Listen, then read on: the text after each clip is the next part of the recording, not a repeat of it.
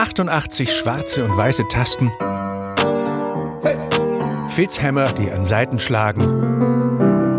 Es begann im späten Mittelalter mit den drahtigeren Klängen des Klavikords. Man baute Hammerflügel und Tafelklaviere. Ab 1800 das senkrecht konstruierte Pianino, an das wir heute denken, wenn wir Klavier sagen. Und die Musik dafür schufen Maestros wie Johann Sebastian Bach, Ludwig van Beethoven, Scott Joplin und Little Richard. Er und Jerry Lee Lewis erfanden auf dem Klavier den Rock'n'Roll mit und turnten auch wild dran rum, weil man es als Pianist in puncto Show ja nicht leicht hat gegen die viel beweglicheren Gitarristen.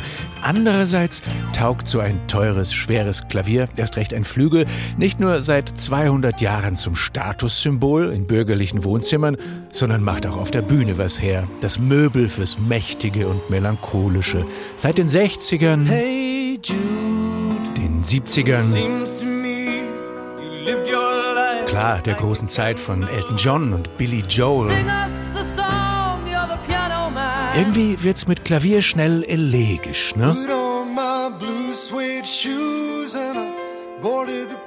Ja, die sicherste Methode, um 15.000 Handys, früher Feuerzeuge, leuchten zu lassen, ist bis heute eine Klavierballade.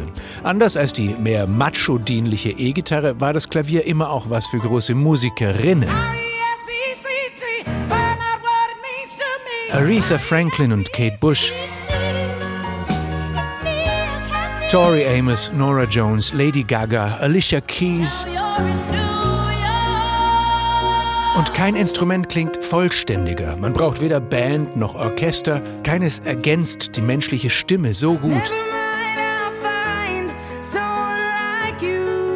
Und man kann Getränke drauf abstellen. Nachteil, wie gesagt, ein Konzertflügel wiegt etwa so viel wie acht Waschmaschinen. Trotzdem war das Klavier immer dabei. Bei der Geburt von Jazz, Blues, Rock'n'Roll, Pop. Auf Tournee gehen heute eher digitale Exemplare, die kann man tragen und muss sie nicht ständig stimmen. Aber jede Wette, irgendwo auf der Welt, in irgendeinem Zimmer, wird genau in diesem Moment ein kommender Hit komponiert. Am Klavier.